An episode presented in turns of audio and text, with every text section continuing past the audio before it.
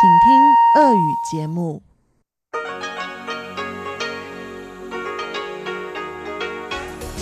В эфире Международное радио Тайваня.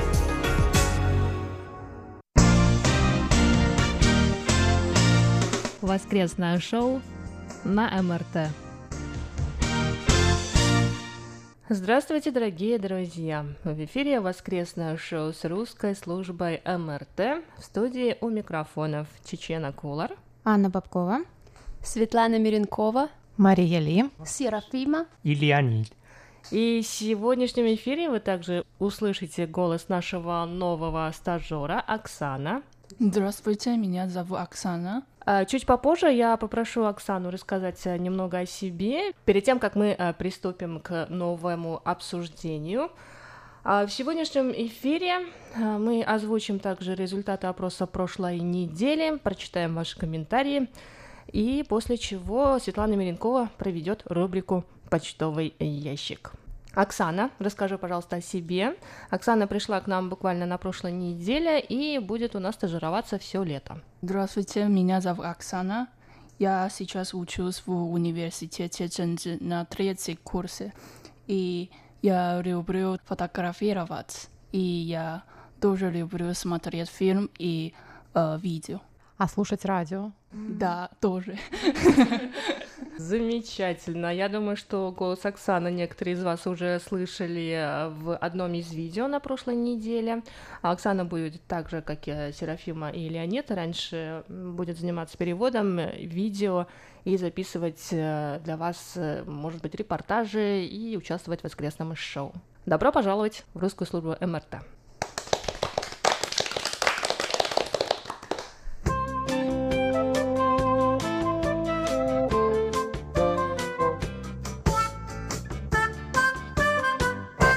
Итак, э, на прошлой неделе э, мы с коллегами говорили про раздельное образование, про то, хорошо это или плохо, когда мальчики и девочки учатся а, в отдельных школах. 57% участников опроса на странице МРТ в социальной сети ВКонтакте одобряют раздельное образование, 43% с этим не согласны. Совершенно другая ситуация сложилась э, с опросом, который мы повесили на странице МРТ в социальной сети Facebook.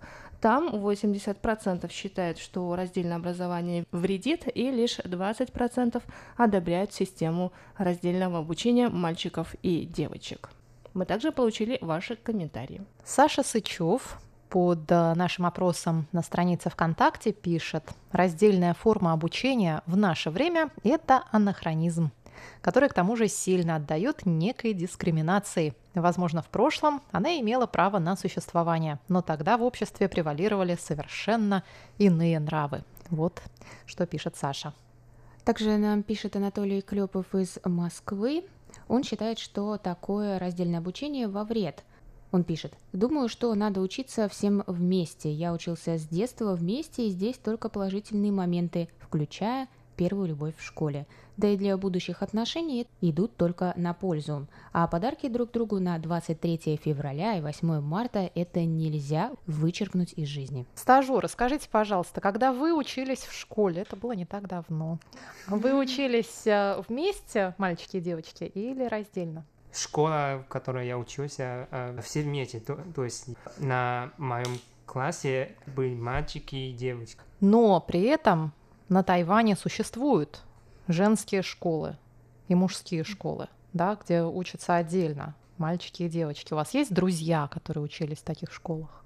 У меня есть друзья, они очень хорошо э, учились в школе, но они не хотели учиться, то есть в э, раздельной школе, потому что они думают, что они хотят заниматься и с мальчиками, и еще с девочками. Но они учились в раздельных школах, но им Да. хотелось попасть в Но обычную. тоже есть э, друзья, они учились в раздельной школе, но я думаю, что просто им все равно, наверное. Мгм. Оксана, а ты училась в школе, где были и мальчики, и девочки, или только девочки? Да, я училась в э, В обычной.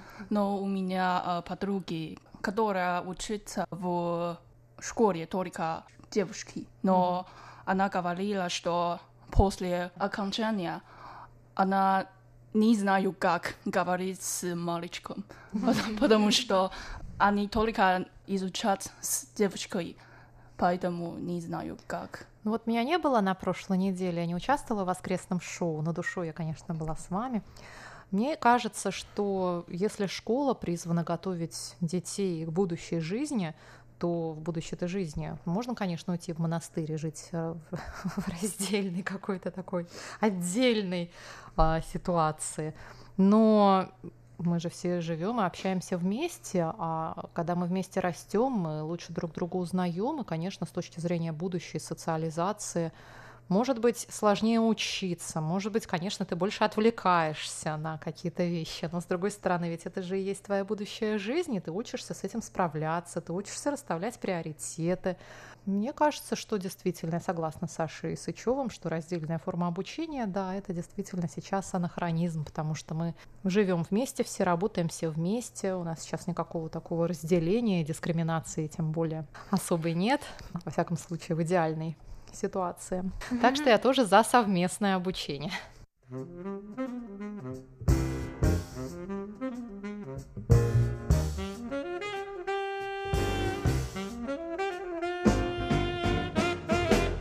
Большое спасибо нашим стажерам и Маше за то, что поделились а, своим мнением по поводу раздельного обучения.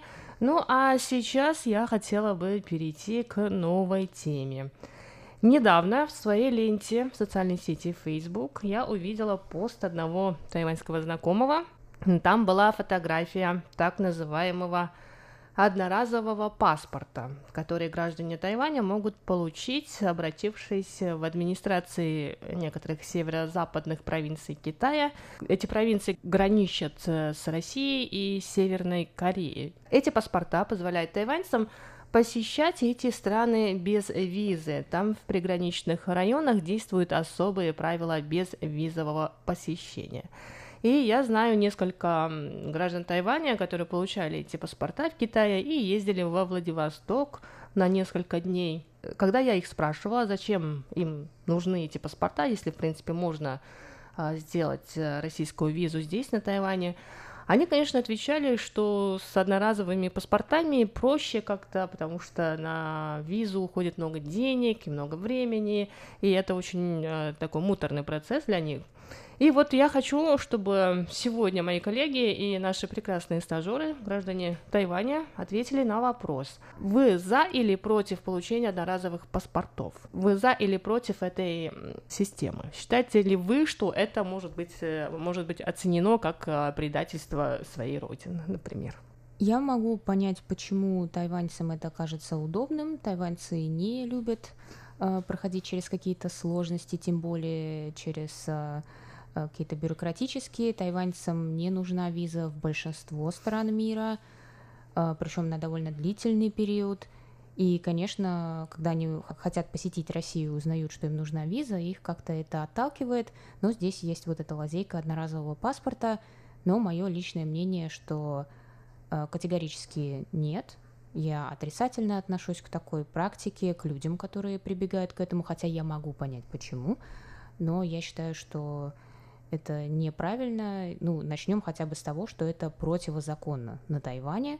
И ну, я не поддерживаю людей, которые нарушают законы. Этим, в принципе, мое мнение обосновано. А я придерживаюсь противоположной точки зрения. Я считаю, что не должно быть ни виз, ни паспортов, ни границ, и у людей должно быть право на передвижение свободное, свобода на передвижение, чтобы все могли ездить куда хотят без каких-либо преград. А если людям ставят такие преграды, и они находят лазейки какие-то, чтобы эти преграды более-менее законным, кстати, способом, но что, они же ничего, я не, не знаю, насколько это противозаконно на Тайване, грозят ли им за это там какие-то санкции, но это уж они решают сами для себя. Но если они найдут какую-то лазейку, которая поможет им ну, сравнительно честным способом ее преодолеть, я просто их поздравляю, аплодирую и говорю им молодцы, правильно. При этом нельзя расценивать мои слова как призывы к нарушению закона. Я не призываю никого это делать. Каждый в данном случае отвечает за себя и перед законом тоже. Но вот то, что людям приходится получать визы и платить за это такие большие деньги, а главное, что виза это еще не гарантия, что тебя впустят в страну, потому что любой пограничник, у него есть, вот кто бы он ни был, ты ему не понравишься чем-то просто, ну, не понравишься. Он может тебя просто не пустить без объяснения причин. У него есть такое право, это его страна. И мне кажется, это настолько обидно, и жалко. И я столько времени потратила в очередях на получение разных виз, когда нужно собирать какие-то бумажки, документы, и здесь, и сюда, и чего-то ты там не принес, и нужно и все дальше заново занимать нужно очередь и опять идти получать. И каждый раз вот это вот муторное, как Чечена выразилась, тягомотина, меня это очень сильно расстраивает, поэтому я считаю, что, ну, получили они этот одноразовый паспорт. Что значит одноразовый вообще паспорт? Это вообще тоже оксюмарон какой-то. Ну и хорошо, съездили в Владивосток, молодцы. Ну, все, что я могу по этому поводу сказать. Но, опять же, не расценивайте это как призывы там к чему-то противозаконному. Я пока своего мнения выразить не могу по этому поводу, поскольку Лично мне даже сложно представить вообще всю эту процедуру получения этого паспорта, чем это грозит и так далее. Может, Чечен нам побольше расскажет о том вообще, что из себя представляет этот одноразовый паспорт. Ну, а так как я не получала, естественно, такой паспорт, поэтому тоже не могу знать все подробности, но то, что я знаю, это лет 10 назад, может, даже 15, очень много тайваньцев, тайваньских туристов стали ездить в Китай и э, в другие страны, которые граничат э, с Китаем. Это Россия и э, Северная Корея, куда визы для тайваньцев получить не так просто. И, э, по-моему, это в 98 уже году э, власти Китая, они вот придумали такую практику. В общем, в некоторых северо-западных провинциях Китая администрация этих провинций выдает одноразовые паспорта. Они, естественно, не выглядят как нормальный китайский паспорт, но э, их получают тайваньцы, когда они хотят без визы въехать, например, в Владивосток или вот на Дальний Восток или в Северную Корею, например. А, в приграничные районы. И один момент это то, что после поездки они должны вернуться в Китай и сдать этот паспорт. Потому что с этим паспортом нельзя никуда выезжать больше. Все. А теперь э, встречный вопрос. Э, в чем э, причина такой щедрости китайского правительства Не, ну вообще э, сам факт э, существования такого одноразового паспорта, когда я об этом узнала, очень меня удивил, конечно. Но со стороны Китая понятно, зачем это нужно. Э, и этими одноразовыми паспортами Китай как будто бы дает всем понять, что Тайвань это часть Китая, что тайваньцы это граждане Китая, ну и здесь как бы такой политический момент. А мне кажется, не только на самом деле. Они просто показывают, наверное, какую-то свои возможности и силу. То, что, например, вот мы можем выдать вам паспорт, который сделает вашу жизнь более простой. То есть, как мы знаем, что ну просто у Китая есть больше возможностей, больше каких-то связей, естественно, дипломатических отношений. То есть, мне кажется, они просто показывают, что вам будет удобно. Я не думаю, что китайский паспорт э, получше тайваньского будет, потому что... Скажите, а, а я не говорю, что э, паспорт, просто что у них во многом есть какие-то преимущества, и, например, вот такая возможность тоже. Чтобы тайваньцу отправиться в материковый Китай, тоже необходимо получить другой паспорт. Они не по тайваньским своим mm-hmm. паспортам Китайской Республики въезжают на территорию материкового Китая, а тоже получают специальный документ, я не знаю, одноразовый он или нет. Нет. Нет это многократный. многократный, да? Паспорт тайваньского соотечественника.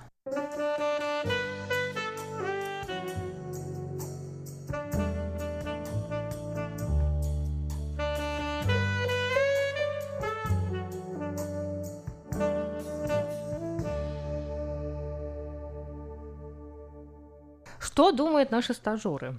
Пользовались ли вы таким методом для посещения России, может быть? Ну, ну и если нет, допускаете ли вы такую возможность в будущем? Прежде чем стажеры признаются в использовании такого паспорта, я хочу сказать, что мне кажется, со стороны России это абсолютно легально. Если их пропускать по таким паспортам, я думаю, что в этом ничего страшного нет. То есть это неправильно для Тайваня, но нормально для России. По-моему, это неправильно, потому что уже несмотря на то, что Тайвань это часть Китая или нет, но у тайванцев есть свой паспорт. То есть у нас есть свой паспорт, есть свой закон, между Тайванем и Россией тоже есть официальный процесс, чтобы получить визу. А если тайваньцы просто думают, что быть китайцем на время стать китайцем, чтобы уехать во Владивосток. То это удобно, и они думают, что это нормально. Так делать, я думаю, это совсем неправильно, потому что если у японцев, у них тоже есть такой закон, вообще мы не можем получить такую возможность. Просто почему в Китае можно делать, и тайваньцы думают, что ну давай так делаем. Это неправильно, по-моему. В принципе, я за такой способ, потому что мне нужна виза, э, если я хочу э, посетить Россию. И я знаю, что когда я оформил визу, я встретился с многими трудностями. И это эм, очень не нравится.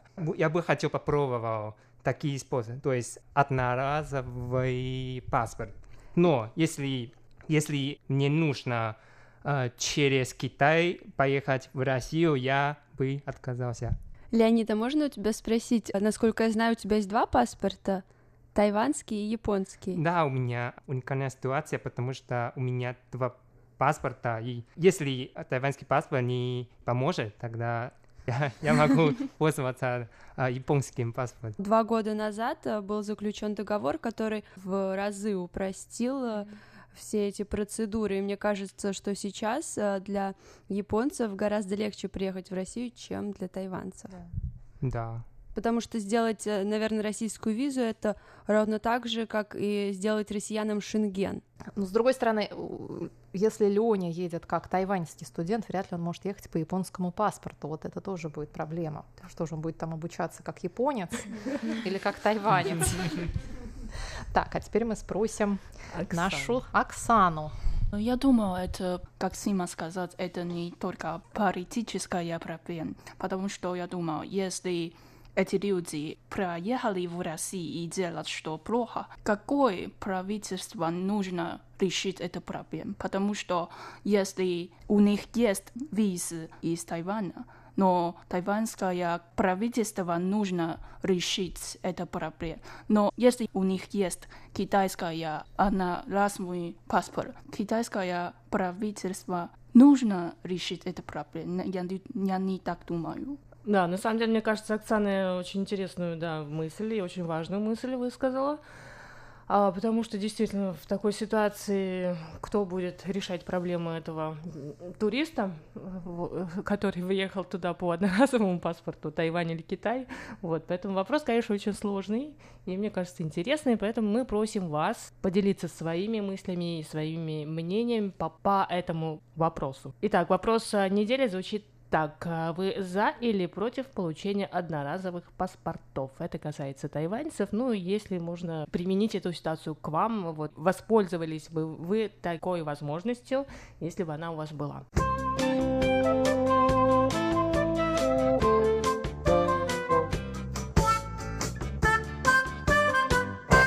Итак, дорогие друзья, воскресное шоу продолжит рубрика Светланы Миренковой «Почтовый ящик».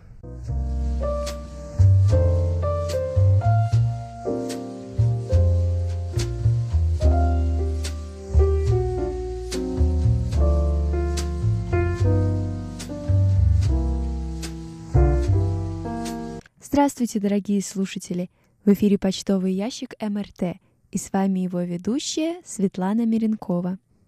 По традиции, вначале я бы хотела произнести имена слушателей, которые написали нам письма и рапорты на этой неделе.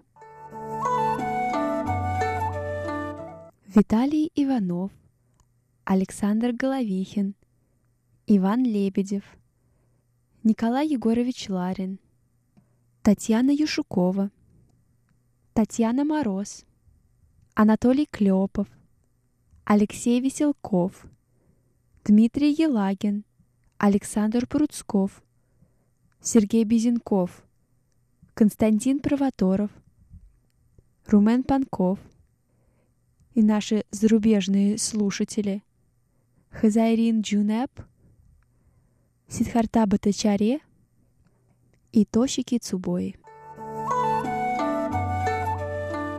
Ну а далее обзор рапортов. Давайте посмотрим, как нас было слышно на этой неделе в разных точках мира.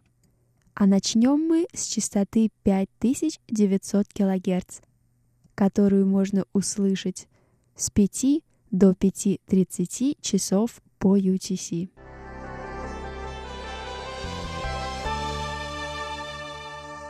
Николай Егорович Ларин из Подмосковья слушал частоту 5900 кГц с 28 мая по 1 июня. Он сообщает, что прием во все дни, кроме 30 мая, был удовлетворительным. Оценка по шкале СИНПО 3.5-4.3.3. 30 мая прием отсутствовал. Татьяна Юшукова из Москвы настроилась на частоту 5900 кГц 31 мая. Она пишет. Было сложно слушать. Большинство слов было трудно разобрать. И ее оценки по шкале СИНПО 3.5-3.3.3. Сергей Безенков из Челябинской области слушал эту частоту 29 мая. Он пишет, что сигнал был слабый, помех от других радиостанций не было – Эфирные шумы незначительные, качество приема плохое. А в городе Рязань 26 мая эту частоту слушал Александр Пруцков. Он сообщает, что сигнал был хороший. Оценки по шкале СИНПО 4.5, 5.4.4. Константин Провоторов из Украины настроился на частоту 5900 кГц 3 июня в 17 часов по UTC. Он сообщает, что сигнал был хороший. Оценки по шкале Синпо – все четверки. Румен Панков из Болгарии слушал частоту 5900 кГц 30 мая. Он пишет, что качество приема было слабое. Оценки по шкале Синпо 2.5, 3, 2, 4.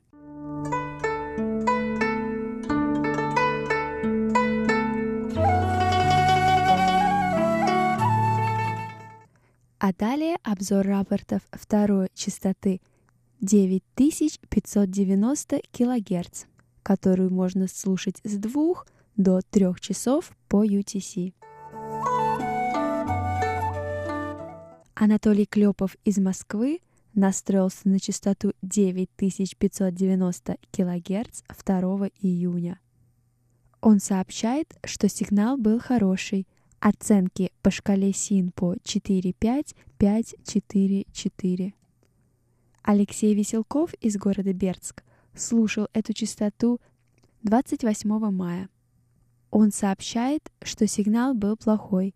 Оценки по шкале СИНПО 1-4-3-1-1. Дмитрий Елагин из города Саратов настроился на частоту 9590 кГц 2 июня – он пишет, вроде бы хороший по силе сигнал, но очень много шума на частоте, глухой звук, сложно разобрать голоса ведущих. Треск на диапазоне — неимпульсивная помеха, резкие замирания сигнала. Когда говорит диктор, очень низкокачественный глухой звук в микрофон, а музыка звучит громко и чисто. И его оценки по шкале Синпо 4-5-2-3-3. В Беларуси 13 мая. Эту частоту слушала Татьяна Мороз. Она сообщает, что сигнал был очень хороший. Оценки по шкале Синпо все пятерки. Мухаммад Аквель из Пакистана слушал частоту 9590 кГц 27 мая. Он сообщает, что сигнал был очень плохой, практически отсутствовал. А в Японии, в городе Токио, нас слушал Тосики Цубои. Он настроился на частоту 9590 кГц 1 июня. Он сообщает, что сигнал был хороший. Оценки по шкале Синпо 4-4-4-4-4.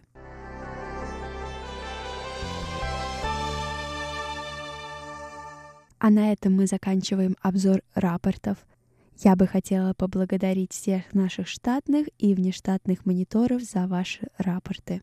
Далее еженедельная рубрика «Вопрос недели». Наша слушательница Татьяна Мороз из Беларуси спрашивает, когда появился первый электрический утюг на Тайване и кто был его автором?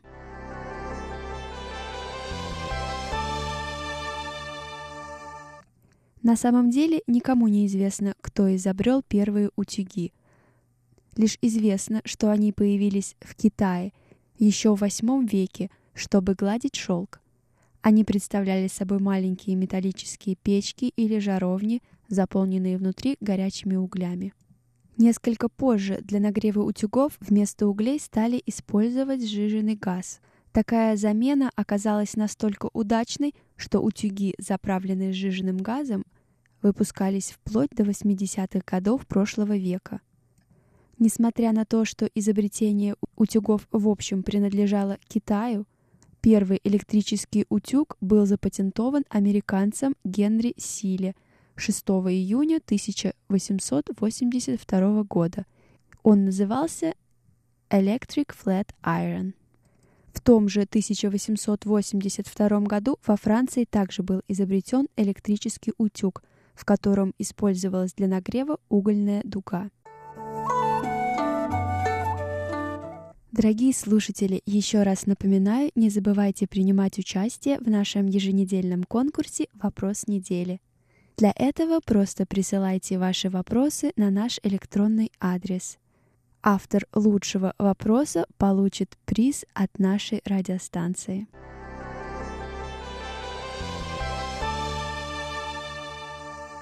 Дорогие слушатели, в связи с тем, что я уезжаю на лето, эти три месяца почтовый ящик будут вести мои коллеги Чечена Кулер, Анна Бабкова и Мария Ли. Не забывайте писать нам письма на наш электронный адрес russsobaka.rti.org.tw.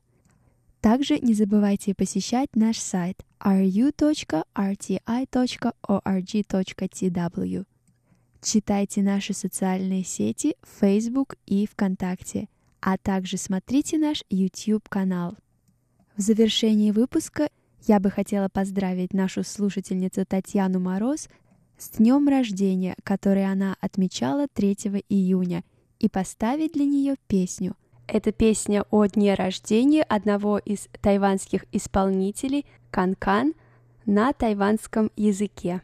А у меня на этой неделе все. С вами была ведущая Светлана Миренкова. До новых встреч! Mm-hmm.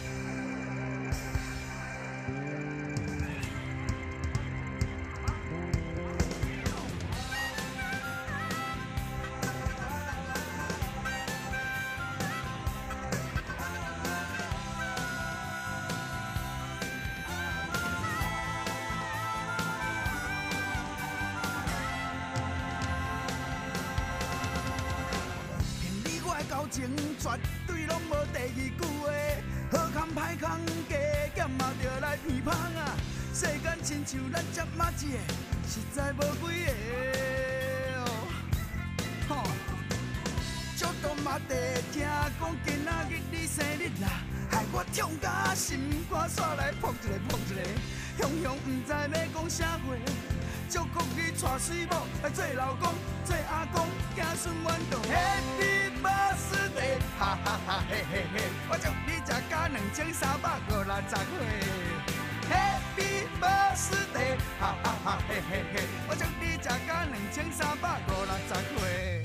啊，那头剃头目色加纸加纸，无味老公公保庇哦，保庇你万事如意，万年富贵。那头剃头目色加纸加纸，无味老公公保庇哦。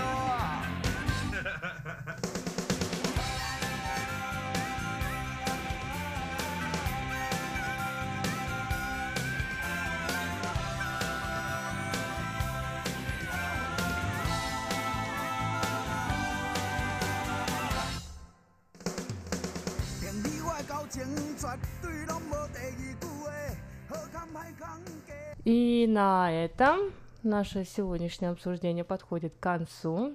С вами были Чечена Кулар, Анна Бабкова, Светлана Миренкова, Мария Ли, Оксана, Серафима и Леонид.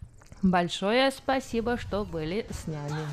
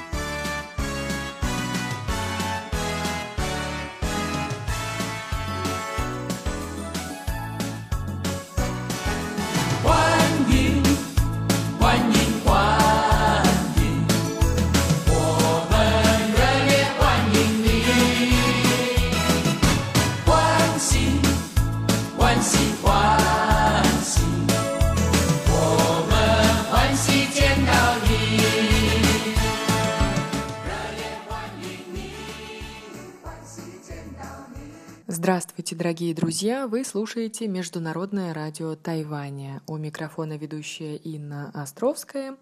И сегодня в рамках передачи «Гостиная МРТ» и в разгар самого веселого праздника лета, фестиваля Дуань-У, я предлагаю вам отправиться со мной в Нью-Йоркский парк Юнион Сквер, где в конце мая прошел 18-й фестиваль тайваньской культуры «Паспорт на Тайвань».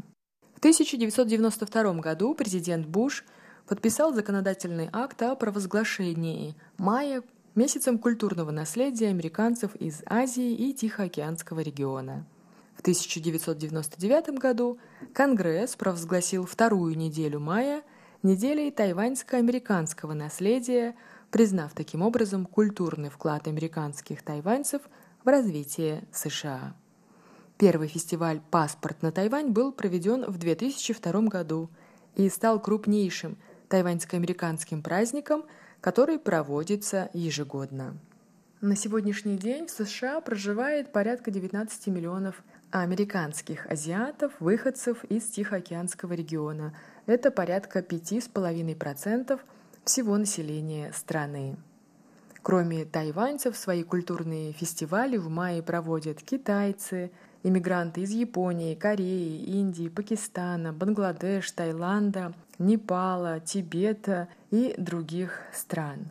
Немного истории. Раньше в Америке азиаты не имели равных прав с другими иммигрантами, они не могли стать жителями США и также не могли иметь земли.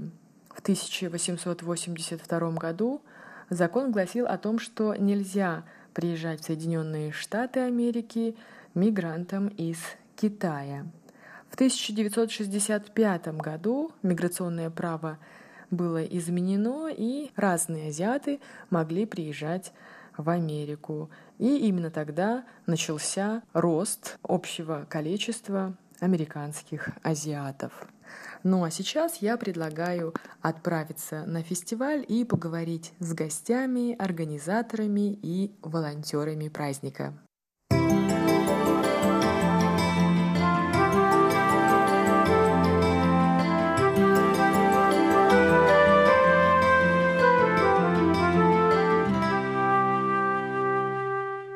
Здравствуйте, дорогие друзья! У микрофона ведущая Инна Островская. Сегодня, 26 мая, я не могла пропустить ежегодное мероприятие всех тайваньцев, живущих в Нью-Йорке, фестиваль «Паспорт на Тайвань». Итак, я предлагаю сегодня вам вместе со мной отправиться на этот уникальный праздник Тайваня в Нью-Йорке.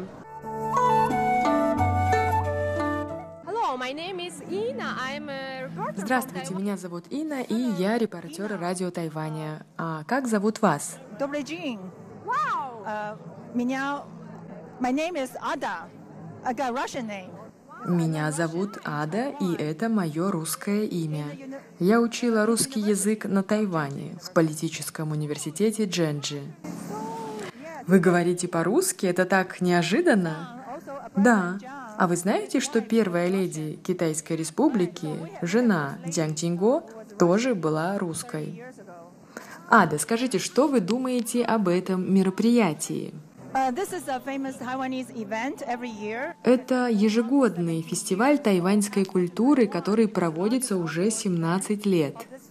Паспорт на Тайвань – это крупнейшее мероприятие на открытом воздухе в Нью-Йорке – в одном из лучших парков Юнион Сквер. Здесь собираются тайваньцы из разных городов Америки, чтобы рассказать о нашей родине и о наших традициях. Ада, как вы думаете, в чем уникальность фестиваля этого года? Uh, uh... Вы знаете, мы развиваемся очень быстро, стремительно.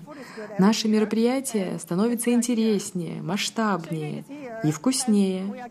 И нас, тайваньцев здесь, в Америке, становится все больше и больше.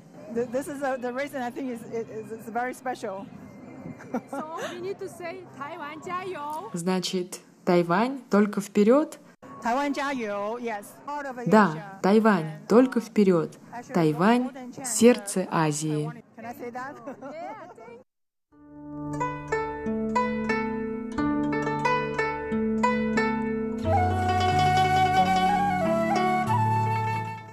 Международное радио Тайваня, у микрофона ведущая Инна Островская, и я, как уже сказала, делаю репортаж на ежегодном тайваньском фестивале в Нью-Йорке. Я просто не могла не задать вопрос нашей соотечественнице, русскоговорящей Анне, которую встретила совершенно случайно у сцены. Здравствуйте, Анна! Здравствуйте, очень Рас... рада вас видеть. Расскажите, как вы оказались на этом тайваньском празднике? На самом деле, каждые выходные мы с сыном пытаемся искать какие-то интересные мероприятия, мероприятия, которые происходят в Нью-Йорке. И сегодня в Инстаграме на Фиша Нью-Йорк я увидела, что идет такой фестиваль. Это же очень интересно. Экзотичная для нас страна, неведомая. И прикоснуться хотя бы так. Я много нового для себя узнала. И я думаю, что следующий мой вакейшн я поехала бы туда. А вы что-то ранее знали о Тайване, об этом острове? Знала, что он в Азии. Мне И стыдно все. признаться, это все. Это все. Что вас здесь удивило, или, может быть, вы даже успели попробовать из тайваньской кухни? Особенно меня впечатлили танцы, вот это вот все художественное произведение, которое здесь показывают на сцене. Очень красиво, интересно через танец, ведь очень можно почувствовать характер и культуру, настроение этой нации. А, из еды пока еще ничего не попробовали, но я хочу попробовать, наконец, bubble tea. Не знаю, сколько традиционно, что-то более современное. Ну, вот там какие-то пельмешки, что-то с рисом. Сейчас мы, может быть, вы что-то посоветуете? Дело в том, что Тайвань это кулинарная мека, и нужно попробовать все. Но здесь такое изобилие тайваньских блюд, традиционных, известных. Я считаю, что лучше всего поехать на Тайвань, поскольку, например, для обладателей российского паспорта тайваньцы отменили визы недавно. Это, это прекрасная новость, кстати, про безвизу. Мне тоже об этом сообщили здесь ребята, работающие. Я люблю азиатскую кухню, ну, по крайней мере, в том, сколько она представлена здесь, в Нью-Йорке. И с удовольствием буду более глубоко изучать этот вопрос. Спасибо, Анна. Спасибо вам.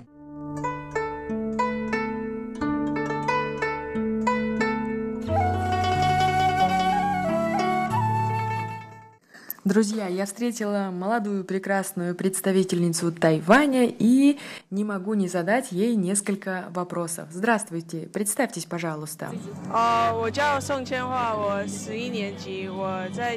Здравствуйте, меня зовут Сон Тинхуа. Я родилась на Тайване, но выросла в Америке.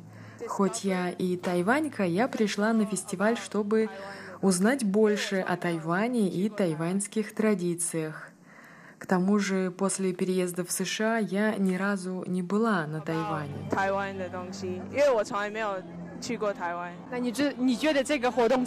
А что вы думаете об этом празднике? Ох, я думаю, что здесь очень весело, столько всего можно увидеть. Я, как уже сказала, не была на Тайване после переезда, и я не знаю его. Я сама как иностранка. Эти танцы, песни, шоу, все очень ярко, красочно. Скажите, а какое блюдо из представленных здесь самое вкусное, на ваш взгляд? О, конечно, обязательно нужно попробовать фруктовый лед, тем более сегодня так жарко. Он вас точно охладит и освежит. Еще, конечно, жареная курица по-тайваньски. Ну и свиная кровь с рисом. Это очень вкусно. А что, по-вашему, важно знать о Тайване и тайваньцах нашей русскоговорящей аудитории? О, что важно знать русским? Тайвань — это очень дружелюбная страна. Я думаю, многие знают о Тайване — который больше ассоциируется с Китаем. Но это независимый остров, и тайваньцы не китайцы. Do you miss Taiwan here in New York? Тяньхуа, а вы скучаете по Тайваню?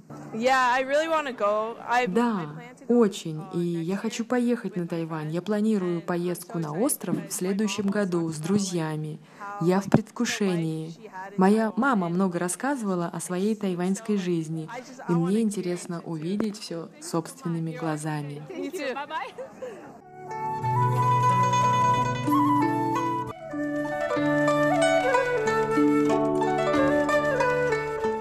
Друзья, на этом фестивале я не могла не остановиться у яркого стенда, где волонтеры рассказывали о симфоническом оркестре Шэнь Юнь. И вот что нам поведала одна из волонтеров. Hi, this is Shenyun Symphony Orchestra.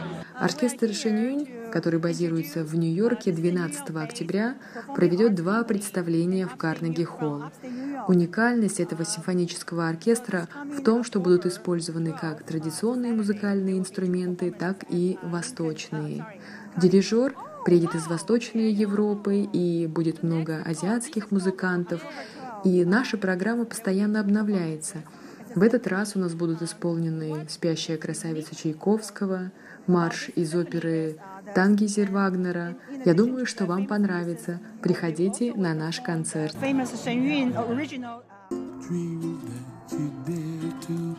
Why, oh, why can't I? Дорогие друзья, нам точно везет и даже удалось повстречать одного из организаторов фестиваля. Давайте познакомимся. Hi everyone, uh, this is Paul Chen and I've been organizing... Здравствуйте, меня зовут Пол Чен, и я занимаюсь организацией фестиваля «Паспорт на Тайвань» с 2002 года. What is the goal of Скажите, что является целью вашего фестиваля? Uh, yes, uh, uh. Во-первых, этот фестиваль проводится в рамках недели культурного наследия тайваньских американцев, что было узаконено Конгрессом в 1999 году. Поэтому мы рассказываем и нью-йоркцам, и американским тайваньцам, чьи предки переехали в США, о Тайване и тайваньской культуре. Мы делаем это через наши концерт, песни, кулинарные традиции, игры. Здесь много просветительского материала о Тайване. Очень многие не знают, что это островное государство, где проживает 23 миллиона человек, где демократическая система, избранный народом президент. Многие не знают ничего этого, и мы популяризируем такую информацию. Пол, что русскоговорящее сообщество должно знать о Тайване? О, это трудный вопрос. Я сам не так много знаю о России, но, возможно, Россия, как бывшее коммунистическое государство, не так много знает о Тайване или знает опосредованно через Китай. Думаю, что нам нужно наладить прямой контакт и общение с Россией. И для этого россиянам нужно поехать на Тайвань и увидеть этот остров своими глазами. Okay, what is your favorite Taiwanese food? Что вы думаете самое вкусное из представленного кулинарного изобилия? О, ну конечно же, это тусяуе. Это лапша со свининой, креветками и уксусным соусом, которую раньше продавали рыбаки в короткий несезонный месяц на улице. Да, тусяуе — это блюдо не только вкусное, но и интересное, потому что это история о тайваньском народе, его находчивости и трудолюбии. To know more about Taiwan. Tell us about uh, the main prize. Скажите э, несколько слов о главном призе лотереи. Uh, it's a round trip ticket to Taiwan. Yeah, Да, главный приз — это билет на Тайвань, в Тайбэй. Наши спонсоры, тайваньские авиакомпании EVA Air и China Airlines, предоставили по билету для гостей фестиваля. That small chance to go to Taiwan. I want to win. Ох, хотелось бы выиграть билет. Yes, so much. thank you very much. Да, желаю вам удачи.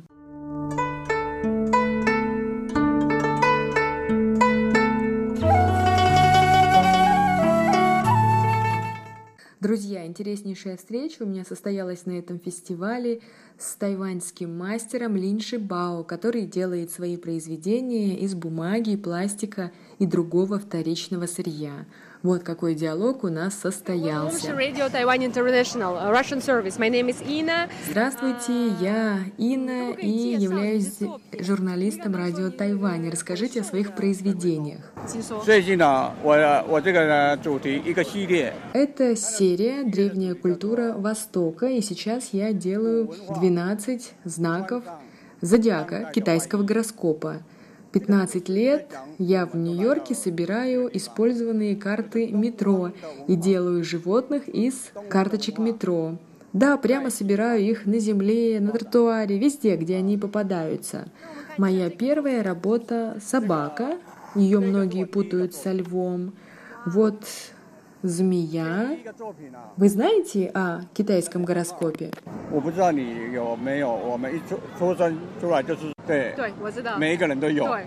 Да, да, конечно, я знаю. Я сама родилась в год козы. Да, а я сейчас как раз делаю козу. И вот мое объявление. Я хочу сделать ее белой, и мне не хватает именно белых карточек метро а вот змея.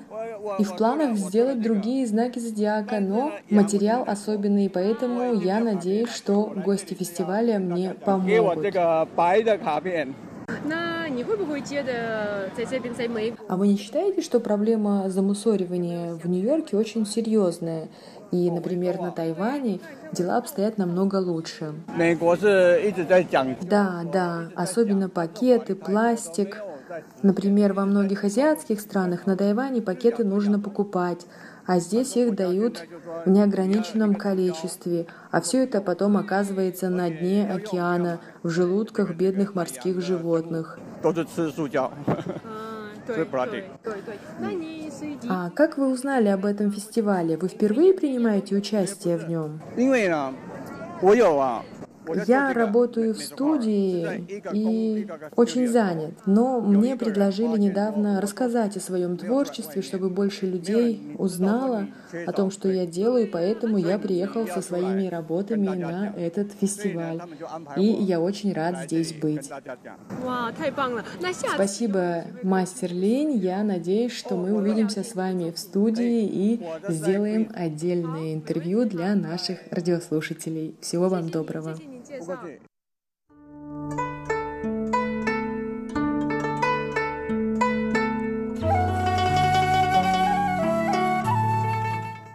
Дорогие друзья, и в конце передачи расскажу о стенде, который привлек мое внимание. Молодежь призывала всех тайваньцев в грядущей переписи населения в 2020 году написать, указать себя не просто азиатом, а тайваньцем. А, Там раздавали такие интересные материалы, брошюры. И вот что я хочу вам рассказать о переписи населения в США. В 1790 году там были такие четыре крупные группы. Свободные белые мужчины, свободные белые женщины, другие свободные личности и рабы. В 1920 году перепись населения в эти критерии были добавлены и мигранты, проживающие в городах. В 1960 году были добавлены впервые различные расы и такая группа, как другие расы. В 2000 году можно было определить себя, выбрав среди таких критериев другие расы, латино, другие азиаты или другие выходцы из Тихоокеанского региона. Что же будет в 2020 году? Волонтеры-тайваньцы предлагают написать не просто азиат или другой азиат, а именно тайванец. Вот что написано в этой брошюре. Напиши «тайванец», если ты, A, приехал из Тайваня, B, твоя семья приехала из Тайваня, C, твои предки приехали из Тайваня. Ну что же, мы узнаем в 2020 году, кем себя считают тайваньцы, рожденные или приехавшие с прекрасного острова. А на этом я, Инна Островская, должна с вами попрощаться. Это была передача «Гостиная МРТ». Спасибо за внимание и всего вам самого доброго. Тайвань и тайваньцы. У микрофона Мария Ли. Здравствуйте, уважаемые друзья!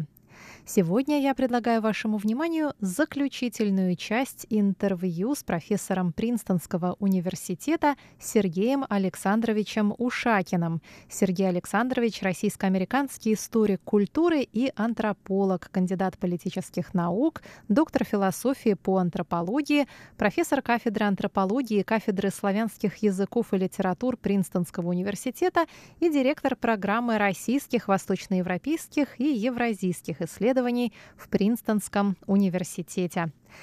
Итак, в прошлый раз Сергей Александрович рассказал нам об одной из лекций, которые он прочел в Государственном университете Дженджи. Сергей Александрович приехал сюда по приглашению кафедры славистики этого университета.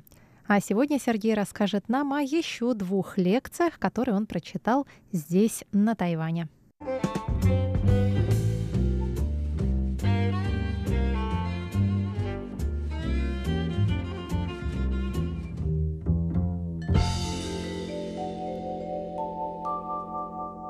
Ваша вторая лекция тоже интригующее название имеет. Это по-английски это звучит как ностальгия second-hand.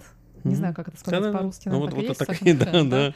Советские вещи и постсоветские люди. И эту лекцию я не слышала. Mm-hmm. Меня сразу в ней привлекло, вот что значит постсоветские люди. Это люди, которые выросли в Советском Союзе, а потом были вынесены э, за временем, как бы за его пределы? Или это люди, которые уже выросли, которые родились уже после Советского Союза? Вот это кто такие постсоветские люди? Это мы с вами или mm-hmm. это уже следующее поколение? Мне кажется, ситуация как раз меняется, вот, вот что называется as we speak, а мы вот на, на ходу, да, потому что что происходит? Появляется поколение, которое становится достаточно таким половозрелым, что ли, да, а, которое вот родилось уже после Советского Союза и действительно появляется сейчас первое постсоветское поколение, да, оно все больше становится, все становится все активнее и все беднее. Это сколько? Это те, кто родились, допустим, в 91-м, это им ну, сейчас... После, да, 90, это сколько им уже? годах, это им уже... Да, мы гуманитарии посчитаем. Ну вот, да. А долгое это время постсоветским называли людей, которые вот, ну, типа нас с вами, которые сформировались тогда, вот застали и советские, и Э, несоветский период. И я как-то, чтобы разводить эти э, две группы людей, это потому что раньше, поскольку вот действительно постсоветских было, были не так важны, они не были самостоятельными. Да, сейчас так, да. Я теперь стал называть людей типа нас с вами экс-советскими. Да, потому что мы, в общем-то, не постсоветские. То есть, вот как-то... Ну, не... в общем, по сущности, свои советские. Да, потому что много... То есть мы помним, да, мы все это помним. Там как-то для нас это важно, что там было, и что мы пережили вот эту идиосинкразию, да, это мы пережили этот слом всего, а, слом в сознании у нас происходил, да. что да. можно было вот так вот. Да. А вот у постсоветского этого слома поколения, мне кажется, слома вот этого нет. И меня, собственно, что интересовало, то есть эта лекция была посвящена нескольким музеям советского быта или социалистического быта, которые стали возникать где-то последние 10 лет. Ну вот я говорил о российском. Первый музей, вот про который я знаю, который возник, это был в Казани в 2011 году. Вот потом я говорил о музее, о выставке, вернее, советского быта, соцбыта в Беларуси. Потом еще одна выставка не, не так давно была в Москве, интересно называлась «Как пахнет советское детство». И что интересно в связи с этими выставками, в том, что меня что интересовало? Меня интересовало то, как они, как на них реагируют вот это первое постсоветское поколение, которое, для которого все эти вещи не несут какой бы то ни было исторической нагрузки. То есть для них, просто в одном случае было в Минске, я, мне удалось сфотографировать книгу отзывов, посетители там писали, и настолько очевидно, различия между этими двумя поколениями. А там еще что интересно было в Минске. В Минске еще на выставке были иностранцы. Она, была, она проходила во время чемпионата мира по хоккею. Можно было сравнить еще и вот этот третий дополнительный был такой слой, то есть смотреть, как реагируют экс-советские, постсоветские и несоветские на одну и ту же тему. Это было безумно интересно, потому что для несоветских вот иностранцев, прежде всего, все, что они замечали, это были политические плакаты. И они говорили, боже мой, какая пропаганда, как это красиво, или там, наоборот, некрасиво, но главное пропаганда. А экс-советские говорили, боже мой, вот у меня был точно такой же пылесос. Я помню этот пылесос из моего дома. А постсоветские да смотрят на телевизор и говорят, боже мой, я Какой не верю, что этим телевизором, что этим, нет, что этим телевизором можно было пользоваться, тут даже некуда вставить флешку. Да? И то есть мы видим, как они все так или иначе реагируют на эти вещи, но они реагируют абсолютно разными способами. Для меня вот это было очень принципиальным смотреть. Для кого это жизнь, а для кого это искусство. Вот-вот-вот, да, и мы видим, как вот для советского поколения вот эти старые вещи, они все больше начинают поворачиваться своей материальной и формальной стороной. То есть я вот недавно был на выставке, ну как недавно, год назад был на выставке, назывался «Тотальный тотальная красная. Это была выставка советского дизайна в Тель-Авиве. И там вот эти вот вещи, вот помните эти советские э, эти, э, панталоны с начесом, нижнее белье мужское и женское. И вот у них начиналась выставка с этого. Висели голубые мужские кальсоны и розовые женские. Такие, ну, постиранные, так под стеклянным, как это, под стеклян, в стеклянной витрине и так далее, да. Вот, и, и смотреть на них предлагалось исключительно с точки зрения их дизайна. То есть, что здесь работает, что здесь не работает, что хорошо, что плохо. Они не несли на себе эмоциональный нагруз. Для них нет, для них это вот интересно, а почему вот именно такой розовый, да, откуда взялся вот этот голубой и так далее, да. То есть как вот как вот, вот такого а, рода... Предмет изучения. Да. Вещи возникают. То есть, и мне кажется, это, с одной стороны, она более такая здоровая, что ли, попытка осмыслить, а как нам жить с этим материальным наследием прошлого. Вот, собственно, об этом а, была лекция.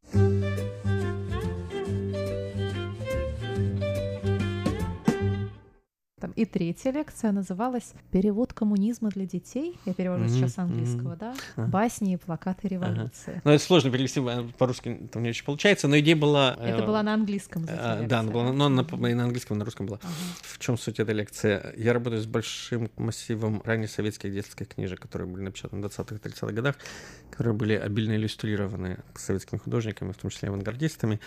И я пытаюсь смотреть, как переводили на язык, доступный детям, важные коммунистические идеи там, классовой борьбы, революции, коммунизма того же и так далее. И...